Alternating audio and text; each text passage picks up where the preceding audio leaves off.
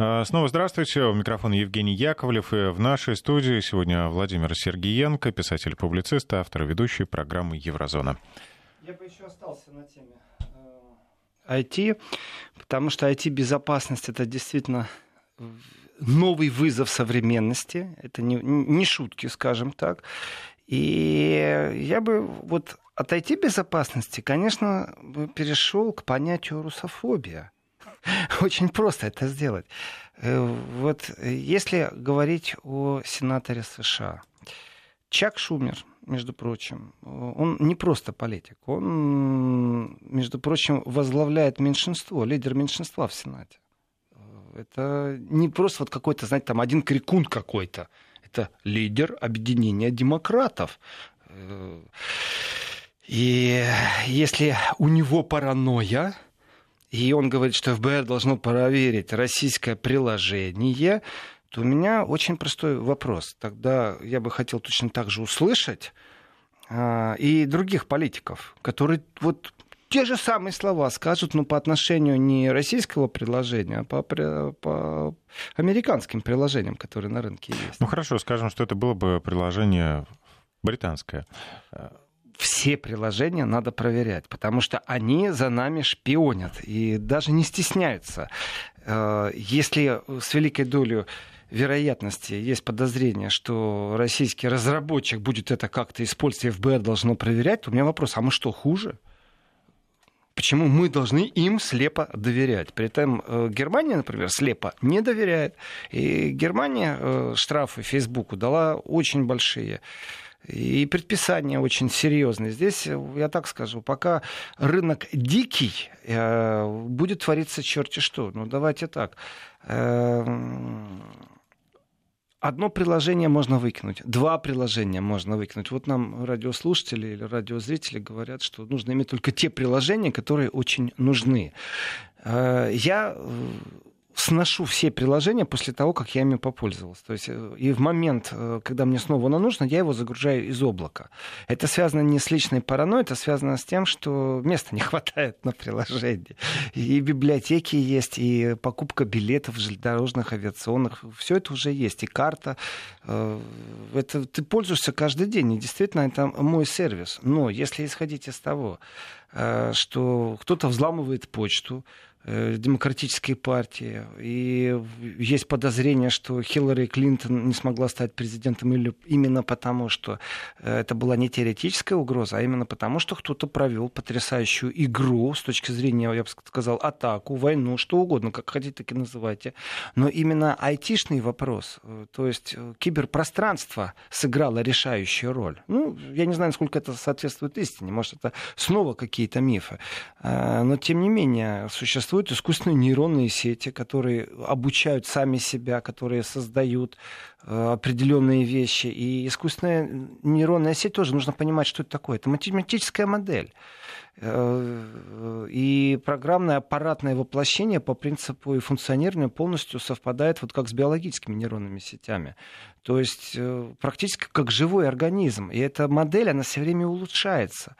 И то, что моделируются определенные процессы, вот здесь начинается именно та скользкая территория, на которую уже непонятно, как далеко зашли те или другие разработчики э, я не знаю, я действительно сам хочу играться в определенные игры, или это какая-то наркомания, какой-то вид зависимости, который во мне эти игры вызвали. И это связано, э, не просто там шарики стреляешь, карты раскладываешь. Я все вижу, ты заходишь в транспорт и видишь, как люди сидят и уперли свои гаджеты. О том, что они делают это добровольно, я считаю, это уже давно миф. Потому что я не знаю, насколько разработчики действительно могут влиять на мой выбор. И один раз закачав какое-то приложение, то, что мне насильно рекламу показывают, это как раз меньшее из э, зол, которые существуют.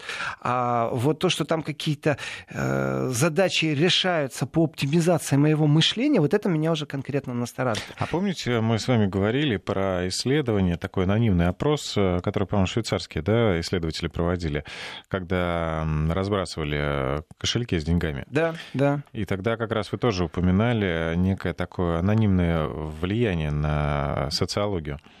Но оно присутствует. Социологический опрос это еще и инструмент. Это в политологии это точно инструмент. Я не знаю, как это в психологии используется. Это может быть научный подход. А в политологии, конечно, это используется.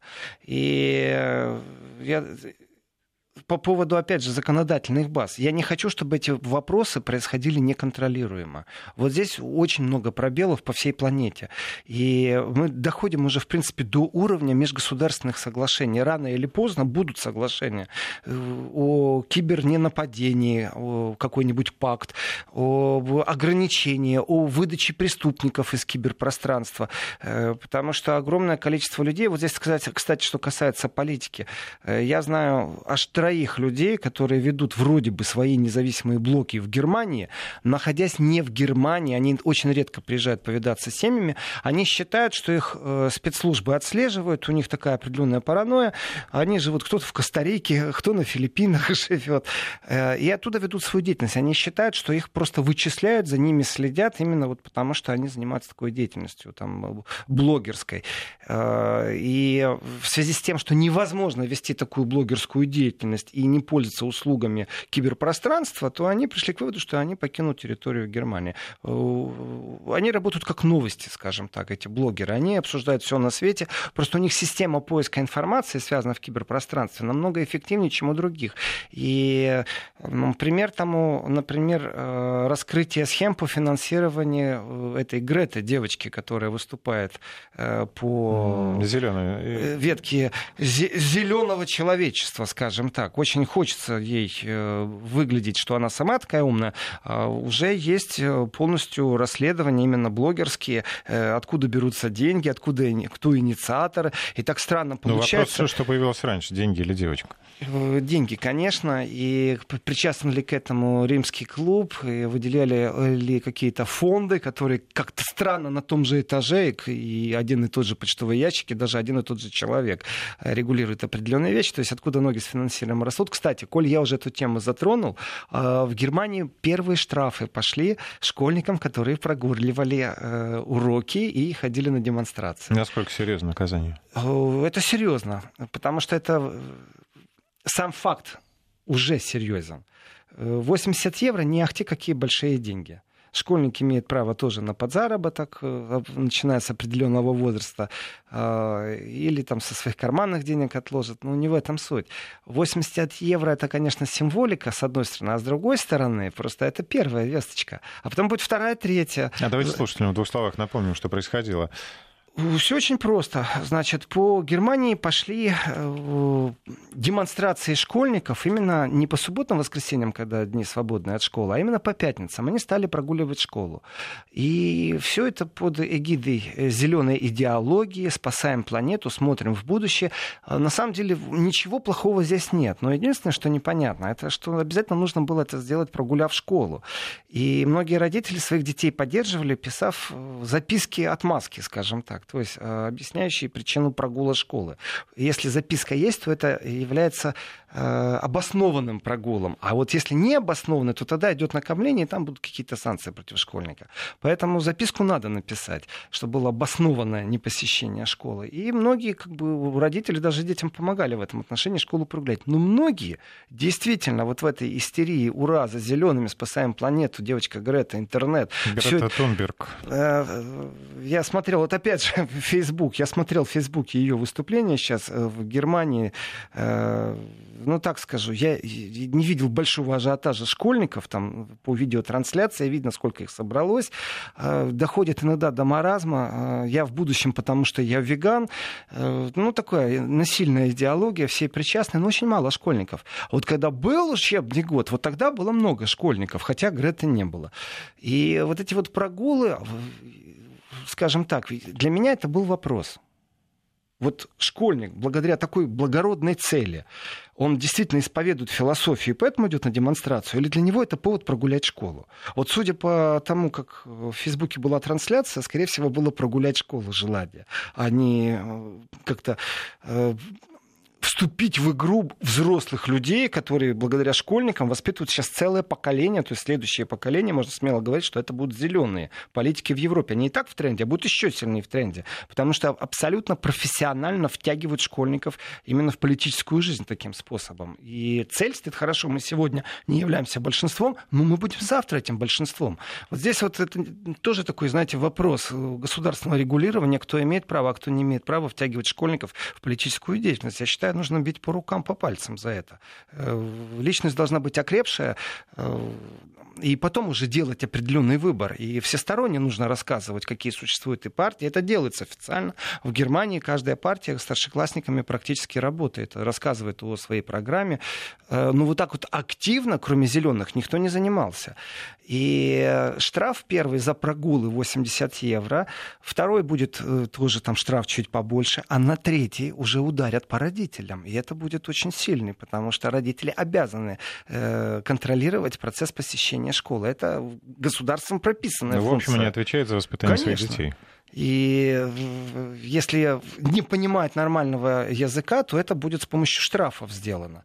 И в этом отношении, э, давайте так, массовый флешмоб, вот вы говорите, вы против массового флешмоба. Я не считаю, что это массовое какое-то заражение. Нет, вирусное. скажем, я не против флешмоба, но я против своего участия, скажем так. Э, в интернете. Ну, поигрался, я стер программу, ничего страшного нету, посмеялись. Там. Ну, ладно, оставил я этот свой э, цифровой след. Я его каждый день не так оставляю, даже когда я булочку покупаю, я оставляю цифровой след, если я не наличными деньгами рассчитываюсь. И даже то, что у меня просто телефон включен в кармане, я все равно оставляю свой цифровой след, потому что трансляторы передают информацию. Но если говорить не о цифровом следе, а именно о э, политическом следе, то тот массовый флешмоб, который был в Германии, больше всего в Европе, он не только в Германии проходил эти вот э, зеленые пятничные протесты, когда школьники прогуливали школу и шли на демонстрацию, э, то какой-то определенный, я бы так сказал, психоз в этом существовал. А, особенно у подростков, это, знаете, достаточно вещи специфические. Здесь психологи пусть скажут свое слово, но а, у них совсем другая субкультура, и они больше подвластны э, принимать участие вот в разных флешмобах. Если они, э, они намного активнее нас. И это связано в том числе и с соцсетями. Они по-другому пользуются. Есть изучения, в которых вот, э, последние европейские изучения говорят, что информация у школьников среднестатистически 30 секунд э, уходит на получение новой информации. Дело в том, что он дальше не, не получает информацию. Поэтому вот эти все инстаграмы... Вот это клиповое э, мышление. Клиповое мышление. Э, получил информацию, вот если она больше 30 секунд, представляете, он больше ее не усваивает. Все. Вот по старинке нужно впихивать, запрещать. То есть сейчас мы явно работаем не на ту аудиторию. Не на молодежной в смысле. Ну, а в будущем все программы Как бы мне было сейчас неприятно секунд. это, ну, хотелось бы сказать, да не, ну что вы, я даю должное реальности. Действительно, с молодежью сейчас по-другому надо работать. И вот здесь изучения тоже очень важны. Специфика жанра существует, клиповое мышление, оно в массовости своей присутствует. Но здесь, кстати, Россия и Германия отличаются от многих других стран. Э, я помню, в Корее видел дорожку в университете, но не велосипедная, а на ней был нарисован большой смартфон. И ты, вставая на эту дорожку, дорожку, она красного цвета, просто идешь и можешь не смотреть уже на дорогу, а у тебя на заднем фоне получается как бы тропинка, и которая тебя направляет. И другим не мешаешь. И себе идешь спокойно и тупишь в этом телефоне. Для меня это, это было там 7 лет назад. И для меня это было ну, открытие, шоковое состояние практически. Но в Европе и я не наблюдал нигде. Вот в России и в Германии есть. Ты заходишь в общественный транспорт, молодежь читает книгу. То есть формат не электронного э, тупения, а именно вот по старинке. И в этом отношении Германия и Россия отличаются во многом. То есть э, это какое-то массовое все-таки э, присутствие чтения книг. Э, и ну, определенная близость в этом есть какая-то. В Германии даже статистика магазинов, которые выживают благодаря тому, что у них постоянно идут какие-то продажи, это секонд-хенд книги. То есть прочитал книгу, все, она тебе не нужна. Ты ее за какие-то деньги отдаешь в секонд-хенд, кто-то другой там уже ее покупает. Огромное количество людей пользуются именно этими магазинами, потому что некоторые новые модные книги, как был вот тоже вирус, там с, с ума сходили, Гарри Поттера нужно купить ночью в очередь ставить. С точки зрения маркетинга все сделано гениально, все правильно. Люди с ума сходят, покупают. Вот, это какое-то причастие. И с этими, с айфонами в очереди люди встают. Вот надо купить, вот все, ажиотаж такой создан.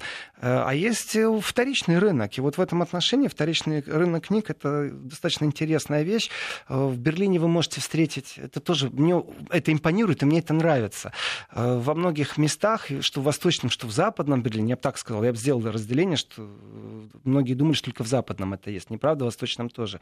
Например, старая телефонная будка, а в ней нету телефона, потому что мало кто пользуется сегодня, а техническое сопровождение телефона стоит. Ну, кто-то, техник должен приехать время от времени, что-то сделать, плюс вандалы существуют, которые то нацарапают похабщину какую-то на стеклах, то еще что-то. Но будки остались. И в этих будках библиотеки.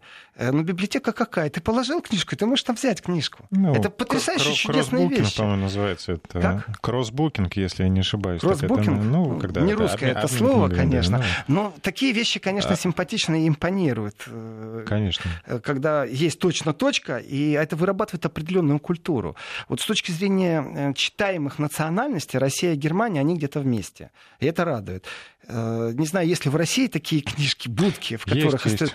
Но система библиотек, она существует. Это тоже определенная культура, в которую э, с детства нужно прививать. Вот тоже, уж коль зашло, так скажу. Мне очень нравится, что в Германии вот эти вот автобусы библиотечные, известно день, когда он подъезжает к школе, и прям выводят детей.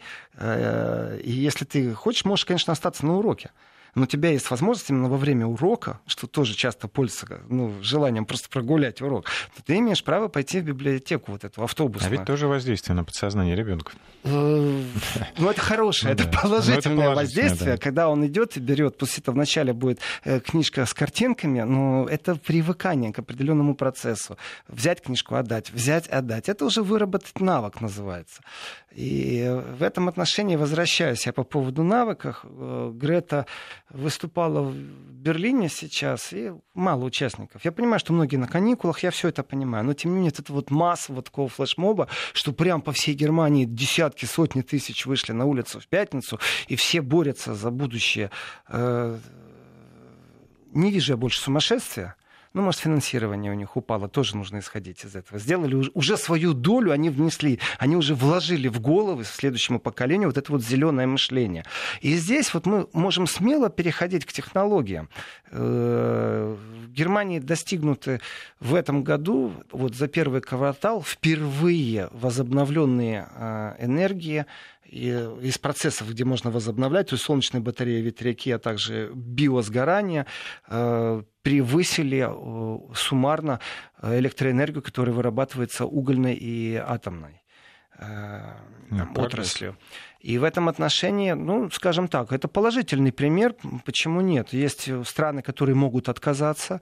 И разговор в Германии идет очень интересный. Как правило, люди из оппозиции подлавливают политиков, которые бьют себя в грудь, а, что они такие все зеленые направленные. И выясняется, что, например, там, что этот политик постоянно передвигается на самолетах. Ему ставят претензию, что самолет намного больше выбрасывает э, СО2 углекислого газа и других каких-то вредных вещей, а в принципе надо ездить на поезде, потому что меньше. Но поезд просто дороже стоит. И человек нормальный. В этом отношении есть видео, э, это, скажем так, центральное телевидение Германии, если сравнивать. Ну, общественное телевидение, uh-huh. которое центральное, в котором прям вот говорят, что человек, он сам по себе будет выбирать то, что дешевле. Поэтому мы должны ему навязать волю. Поэтому билеты дешевые на самолет, а самолет это вредно э, для окружающей среды и вот это вот вредное, чтобы заставить человека не по дешевому летать, нужно просто ввести дополнительные тарифы. То есть налог на керосин увеличить и вообще сделать такими дорогими самолетами, чтобы люди по Германии ездили на поезде. Прямо аж декларируют. Ну, ну сильно. Как? С курением, правильно. Э, вот зеленые придут к власти э, через пару лет. Не дай бог, конечно. Но оно, судя по всему, оно выглядит именно так. То... Ну, скажем, усилить свою позицию. они уже ее усилили достаточно сильно, ну, теперь осталось им власть да. захватить. И вот эти возобновляемые виды энергии э, начнут субсидировать из бюджета. И, кстати, в этом отношении аккурат вовремя э, достроить Северный поток-2. Потому что это газ лучше, чем уголь. Это понятно. Он меньше Конечно, технически меньше выбросов, и меньше загрязнения в окружающую среду уходит. И в этом отношении, как только достроят, так сразу и воспользуются. И тогда Германия вообще будет впереди планеты всей, и полное отсутствие э, угольных электростанций, а также, может, и по всей Европе. Э, и в этом отношении то, что Германия достигла этого, это положительный пример. Но если посмотреть на все схемы, которые существовали по субсидиям, то там, ну, черт ногу сломает, конечно, но подозрения в коррупции я бы выставил. Вот где органы точно должны проявить определенную расторопность и понять, как так. Определенные фирмы еще, еще закон не ввели, зеленые еще к власти не пришли, а определенные люди уже фирмы зарегистрировали, ждут, ждут, ждут. Как только субсидии закончились, сразу банкротами себя объявили. Э, и все эти фирмы вот нужно проявлять прямо на причастность частность, соприкосновения с семьями политиков, которые зеленые. Ни больше, ни меньше. То есть, ну, никто этого делать не будет в ближайшее время, уж точно. Наоборот, они все в тренде. Так что э, вот переходы от айтишного пространства к э, политике, э, к программированию населения, программированию школьников, выработыванию определенных навыков и подготовке. Вот здесь вот, конечно же, э, другие партии тоже будут воспользоваться этими технологиями. И если я взрослый человек, отказываюсь от, от определенных программ и с удивлением узнаю, что за мной следят, в прямом смысле слова, что установка в программе заранее, как только я ее обновляю, говорит, где я в какой момент нахожусь, то давайте посмотрим, что творится в пространстве детей. Там вообще чудовищно все. Ведь точно так же происходит сбор и обработка аналитическая. Э, вот эти вот э, искусственный интеллект, искусственные нейтронные сети, они именно этим и занимаются. Что они собирают информацию, это математическая абсолютно модель, это э, наше современное существование, в котором существует искусственный интеллект, который выполняет определенные задачи. И в этом отношении сбор информации о ребенке намного проще, чем о взрослом, не сформировавшейся личность. Соответственно, паузы в играх предписаны, например, вот, э, э может ли ребенок в одну и ту же игру играть там, 20 минут подряд, 30 минут, 2 часа, 4 часа. Э, может ли быть специально навязана пауза, в которой он просто не может больше играть. Соответственно, у нас же есть возможность контролировать телефоны, айфоны, э, смартфоны, э, андроиды и все, что есть в этом мире, э, называется взрослый доступ. Я не знаю, как это правильно сказать по-русски, но вот взрослый доступ, когда родители могут запрограммировать... Родительский контроль. Да. Родительский контроль, да. Э, вот, взрослый доступ, родительский контроль, когда можно запрограммировать, чтобы телевизор автоматически выключался, какие-то каналы ребенок не включит, если код не знает. То есть родительский контроль и в смартфонах должен быть. Но опять же, ну, я простой человек. Я не читаю то, что там написано мелким шрифтом в этих играх. И насколько они собирают информацию о моем ребенке, что ему интересно, э, какие его предпочтения, знания, чтобы потом это использовать для аналитики, и в том числе не только продавать товары, но и использовать его внутреннее убеждение для того, чтобы он вышел на демонстрацию в пятницу и прогулял школу. Вот, Напом... вот оно, страшное будущее. Ну, может быть, не такое страшное. Программа Еврозона продолжится после выпуска новостей.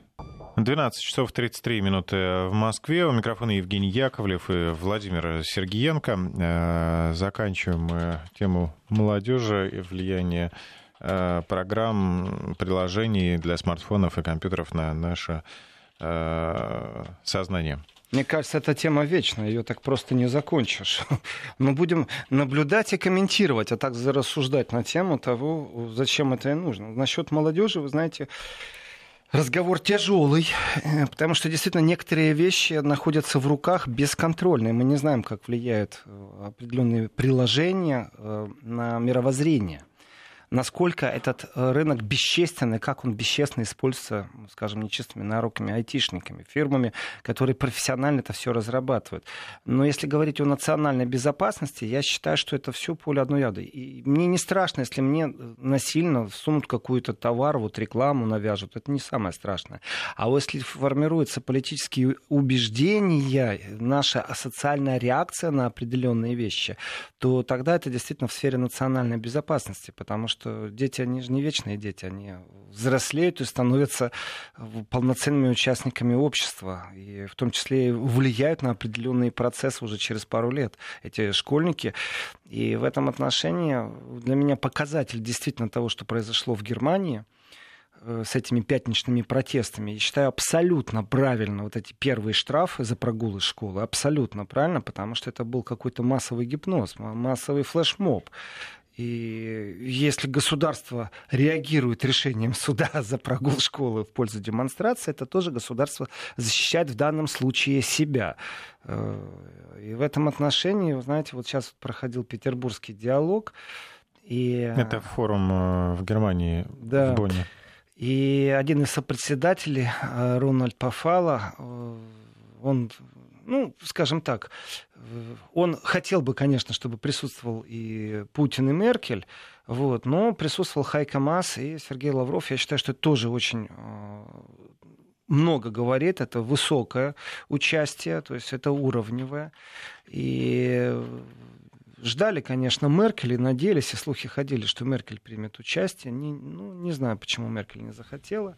В, в любом случае, первые лица все равно в другом формате, но присутствовали, говорилось много. И вот одна из тем, которая была затронута, это, кстати, э, облегченный визовый режим э, для молодежи. Для студентов России и Германии да, взаимный да. облегченный визовый Здесь режим. есть очень интересный аспект. Дело в том, что Россия может сама решить э, определенные вещи, а Германия нет. То есть Россия может сказать, да, давайте делаем для студентов или там молодежи, ну, можно по возрасту привязаться там, до 25 лет, допустим, да, э, а можно привязаться к э, практикуемой деятельности. То есть, если ты студент, и так и так можно привязаться. И Россия в одностороннем порядке может сказать, мы даем вам визы, пожалуйста. То есть не нужна виза даже. Или упрощенная схема этой выдачи визы многократной. Разницы нет. Э, и совсем другое дело Германия. Потому что Германия связана с Шенгеном. Поэтому даже если... мне вот здесь вот... в Германию, ты можешь поехать Мне кажется, дальше. инициатива вот этих, э, ну, в том числе, скажем так, Рональда Пофола, по поводу визы, мне кажется, знаете, это больше, ну, не хочу сказать глашатайство или популизм. Идея это хорошая, она мне как раз очень нравится. Другое дело воплощение этой идеи. Здесь, конечно, меньше зависит от Лаврова, а больше от Хайка Маса, который должен поговорить со странами участниками Шенгена.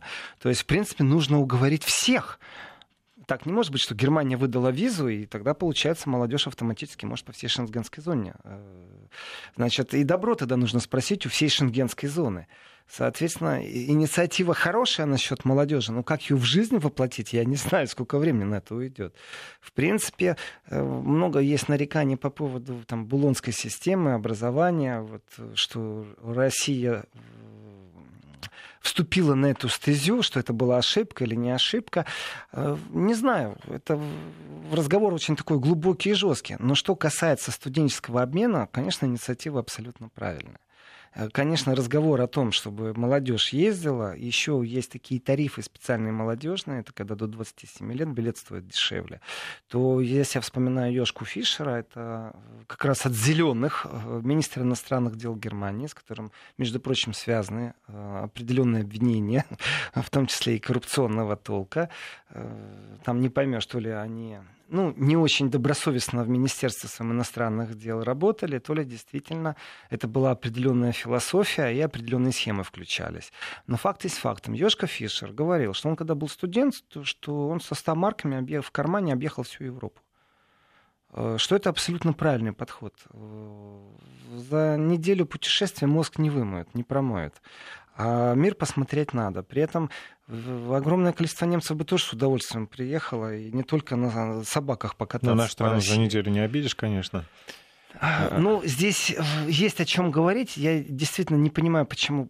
То, что поднял э, это сопредседатель Рональд Пофол этот вопрос, это, конечно, правильно. Всё. Нет, тема, конечно, очень важна. Помимо ну, путешествия, да, это полезно, но взаимные практики, обмен э, опытом, это, конечно, для студентов, для наших было бы и наших, и немецких большим подспорьем, плюсом. Ну и его общую обстановку бы тоже какую-то каплю добра такой влило. Ну, вот был же чемпионат мира по футболу. Да? Э, открыли границы, сделали упрощенный въезд, э, увидели Россию. В принципе, Россия от этого только выиграла. И экономически в любом случае такое количество да, да, гостей. Этом, да. И имиджево в каком контексте? Потому что сейчас я вернусь прямо в первую часть программы. Дело в том, что вот русофобия — это э, не просто болезнь, скажем так, современного общества, это четко, абсолютно сформированный запрос. Давайте так, если я айтишник и вы айтишник, и мы создали одинаковую программу, то ваша программа это будет шпионская, а моя хорошая. А если вы еще и айтишник российский, то здесь э, под видом русофобии на самом-то деле э, будет просто нездоровая конкуренция. Она не имеет отношения к русофобии. В данном случае это будет определенный вымысел, вот эти вот антироссийские настроения. Это просто будет нечистоплотный бизнес-подход. Э, а в конкурентной борьбе, знаете, все методы хороши. И с большим удовольствием утопят. Как произошло с Касперским антивирусом? Вот, пожалуйста, вам пример. Предписание полностью удалить его со всех компьютеров чиновников. Э, в США первые начали эту Ну, кстати, волну. да, все вот подобные инициативы идут сначала оттуда, а потом уже... Ну, давайте рассматривать, что, в принципе, существуют определенные э, вещи, в которых и органы, которые могли бы проверить, существует действительно вирус или не существует вирус. Действительно, Касперский работает на э, ФСБ, на ГРУ, там, на разведку. Действительно, или это только потенциальная угроза? Если потенциальная угроза, то у меня два вопроса сразу же. Вопрос номер один. Вы действительно не можете этого установить? Тогда значит, что это полный хаос в мире. А если вы можете установить, тогда почему вы не установили или установили?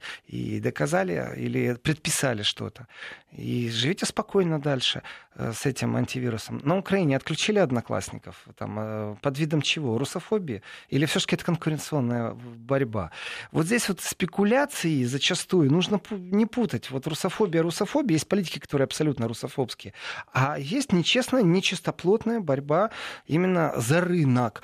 И здесь, понятное дело, святое место пусто не бывает. Касперский ушел, тут же только кто-то пришел. Одноклассники ушли, тут же кто-то придет. Социальные сети не простаивают. У нас народ общается в социальных сетях. Это и время провождения, и время потребления информации, и даже простой социальный контакт. Не просто так называется социальная сеть. Социальный контакт, он происходит сегодня по статистике э, порядка уже где-то на 40% именно в соцсетях среди молодежи. Э, и вот эта вот нечестность и неконкурентность под видом русофобии просто, вот, ну, знаете, так легко это все объяснить. А на самом деле это абсолютный бизнес, абсолютная беспощадная коммерческая война, не больше и не меньше. Ну, кстати, как вы сказали, что дети вчерашние быстро становятся взрослыми, и вот это положительное, положительное влияние на студентов, оно как раз э, влияние на завтрашнего а, вот здесь разные вещи. Я когда читаю, что говорит э, Рональд Поффл, э, сопредседатель этого петербургского диалога, вы знаете, э, он прям настаивает, что мы, не сметим, мы там не смиримся никогда с противоречием международному праву аннексии Крыма. Ну вот сразу вопрос, ну хорошо, мы живем в каком пространстве? Либо мы вообще не общаемся, либо мы выносим что-то за скобки и общаемся дальше. А, у него есть его позиция, вот он об этом говорит, но тем не менее ему же не мешает выстраивать диалог с Россией. То есть он вынес проблему за скобки. То, что он ее повторил десятый раз, э, ну, знаете, если он не повторит, наверное, в определенных кругах будут смотреть косо. Он прекрасно знает, что он делает. То есть, выступая за диалог с Россией, все время нужно подчеркивать, мы вот не смирились э, и мы не будем никогда смиряться. Ну, а хорошо, теперь замечательно. Давайте о делах, да? А теперь давайте, да, поговорим о том, как э, правильно покупать российский газ и строить Мерседесы в России. Замечательный формат, между прочим. Лучше так, чем никак. Э, что же касается обмена молодежи, здесь вы, Евгений, правильно говорите, опасность определенная тоже существует, но это разные вещи. Существуют университеты, которые дают науку и формируют пространство, а есть же действительно а, прям гранты, где промывают мозг и подготавливают молодежь именно в определенном контексте. Я не говорю о системе обучения, здесь как раз не все так просто будет. Э, облегчить визовый режим э, здесь это не значит автоматически, что разницы нет, что немец приедет в Россию, что россиянин приедет в Германию, и что ему там за неделю пребывания мозг э, вымоют. Э, он же не на полгода уехал учиться. А он приехал, например, на неделю ну, посоревноваться. Тут, кажется, тоже регулируется просто. Э, создается список аккредитованных вузов. И, в общем... Ну, человек... речь идет не только об образовании, речь идет об элементарном туризме. Сделаем короткую остановку и далее продолжим после регионального джингла.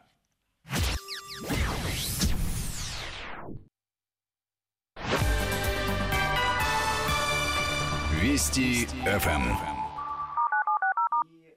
вот я хочу подчеркнуть, в принципе, с одной стороны, выглядит, что, ну, знаете, какая прекрасная идея. Вот молодежь пусть ездит без виз, да?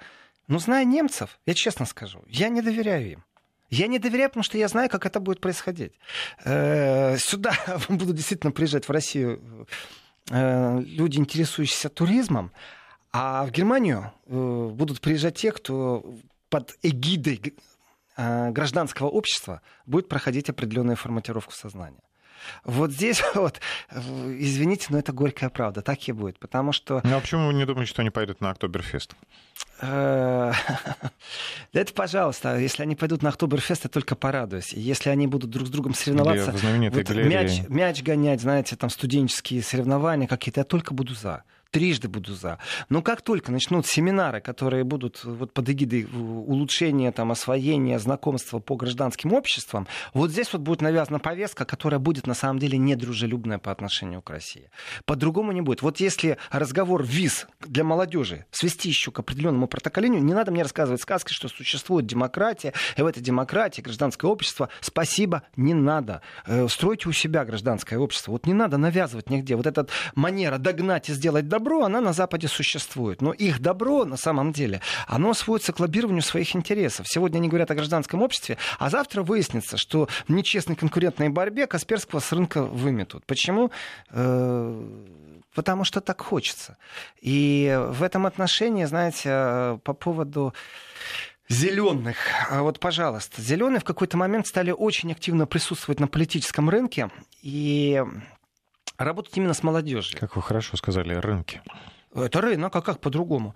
И работать с молодежью. И э, если посмотреть их темы и семинары, то обязательно вот этот вот разговор будет о секс-меньшинствах.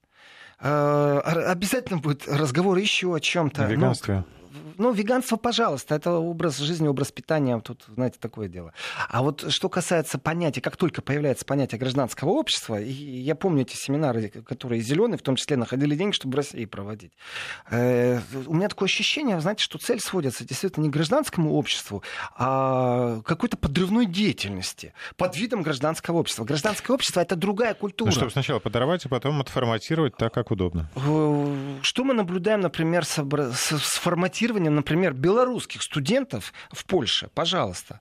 Вопрос простой. Формируется сознание или нет? Вот пусть на это отвечают белорусы. Пусть это будет их головной болью. Но у меня вопрос. А существует ли форматирование определенного сознания для граждан э, Франции, Германии, которые молодые? Вот именно студенты, те, которые могут по этой визе приехать в Россию.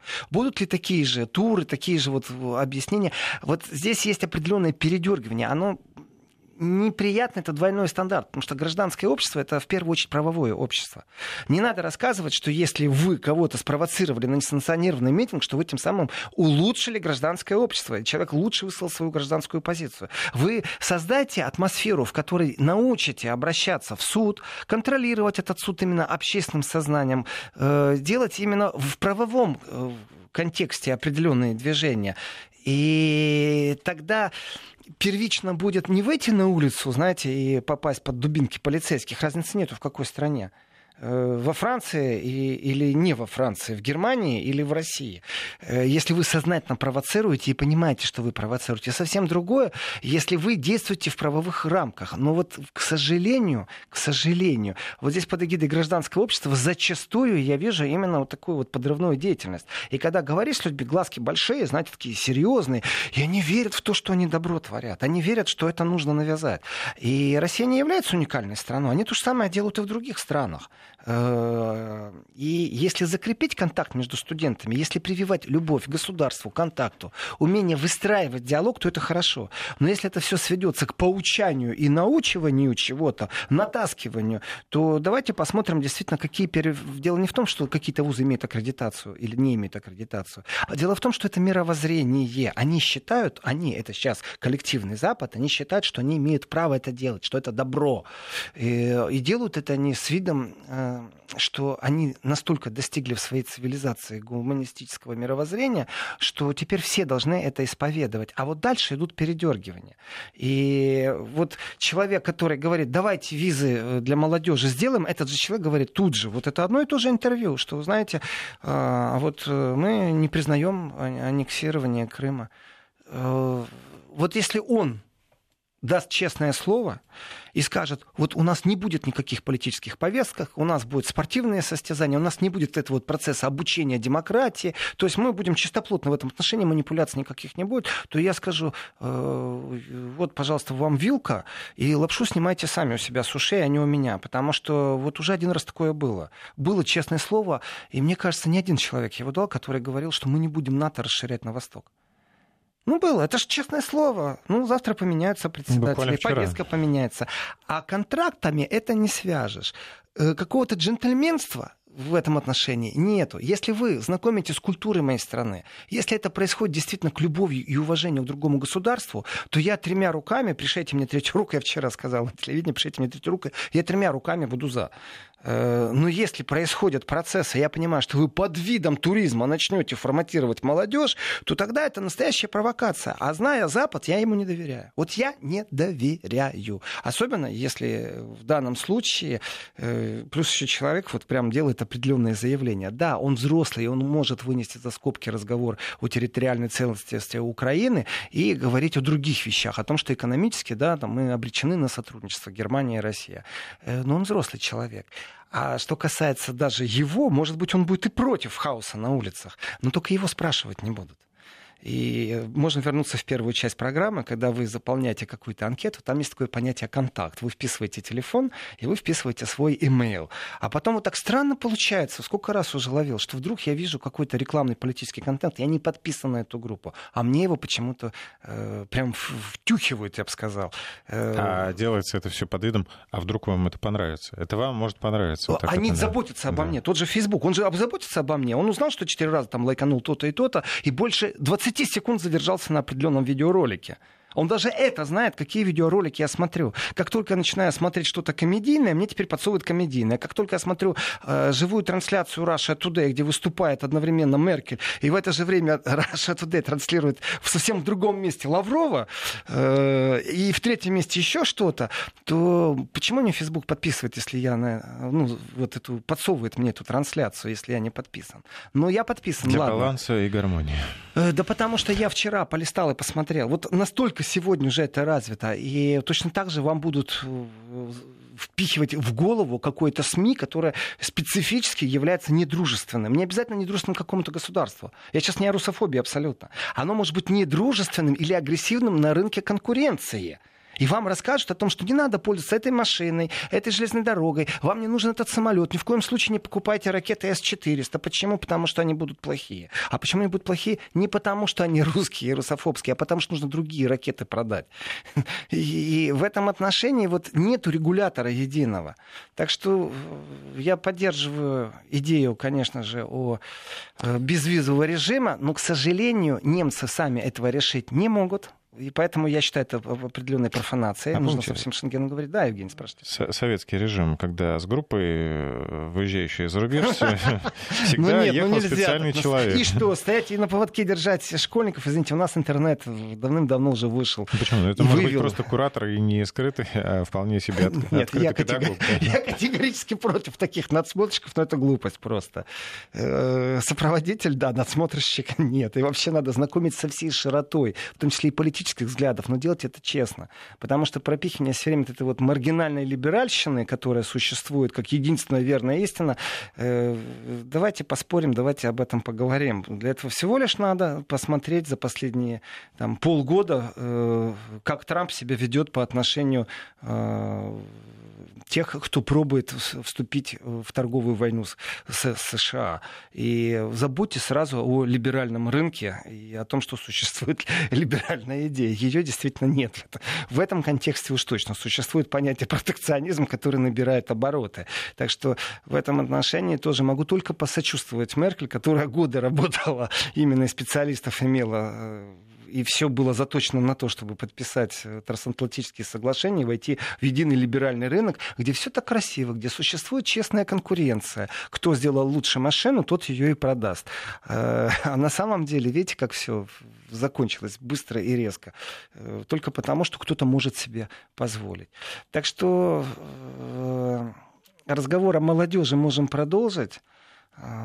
Завтра будет больше непосредственно политики, анонсирую уже на завтра. И непосредственно пройдусь э, действительно по тому, что говорил и Сергей Лавров, и Хайка Мас на Петербургском форуме, потому что это очень важно, актуально, это очень интересно. Ну, в общем, прозвучали неплохие заявления о том, что без России, в, в общем-то, никуда решение международных проблем без э, конструктивного участия Москвы невозможно, сказал Хайка Мас. Ну, ну, вот наконец-то осознают некоторые политики. Ну, они всегда говорили, что без России некоторые вещи невозможно. И опять же, завтра я поподробнее расскажу, какие страхи у Меркель. Она оказывается недовольна тем, что Россия кому-то политически там помогает, еще что-то. У нее тоже уже есть определенные страхи, не связанные с киберпространством, но с ним тоже. Потому что ее-то телефон прослушивали, не кто-нибудь, ну, а американцы. Да, ну, американцы прослушивали, но страхи относительно России. Американцы прослушивают, а э, Россия кибератаки проводит, да, Россия плохая. Там мы вопрос закрыли, потому что им можно, и это союзники. Ну, это двойной стандарт, тут ничего не сделаешь. Ну что ж, завтра встречаемся здесь же, в то же самое время, в 11 часов утра. До завтра. Евгений Яковлев, Владимир Сергенко. Всем спасибо.